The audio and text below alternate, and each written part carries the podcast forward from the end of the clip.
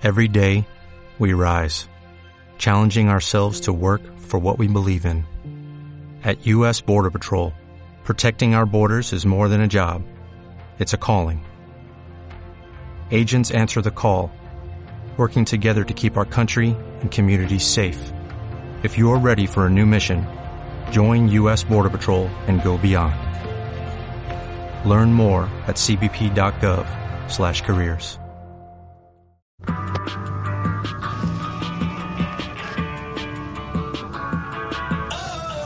Bienvenidos a 90 segundos de SEO del micropodcast de siescribe.me, la web donde puedes estar informado con toda la movida SEO marketer en el momento, noticias, tips y análisis, todo disponible para ti y totalmente en español.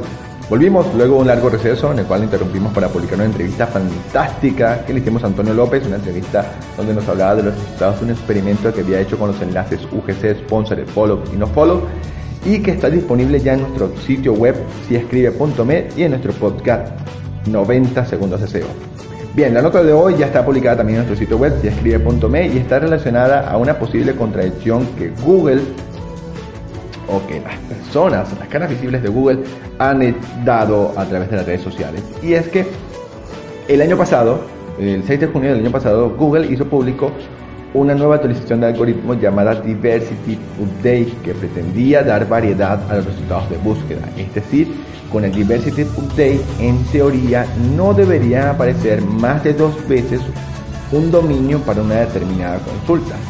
Si lo recuerdan, cuando hacíamos consultas del tipo lavadoras semiautomáticas, si estás en Latinoamérica, todos los resultados hasta la tercera página eran prácticamente de Mercado Libre. Y ahí en adelante pues venía lo, lo que decimos en Venezuela, el monte culebra.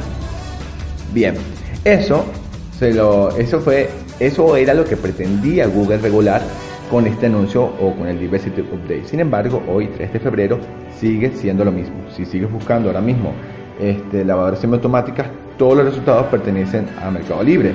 Inclusive si buscas televisores LG, todos los resultados pertenecen al Mercado Libre y en segunda página aparece la misma página de LG. Esto Fede Gómez se lo señaló a John Muller y le preguntó hasta cuándo iba a seguir esto. Y John Muller le respondió que no había límites y que podían publicar el mismo dominio tantas veces como quisieran. Entonces, ¿qué sentido tiene tú publicar esto? ¿Qué sentido tiene hacer una nueva actualización del algoritmo? Los resultados de esto y más los tienes publicados en nuestro sitio web, escribe.me. Recuerda que puedes suscribirte y visitar nuestro sitio web. Nos vemos. Chao.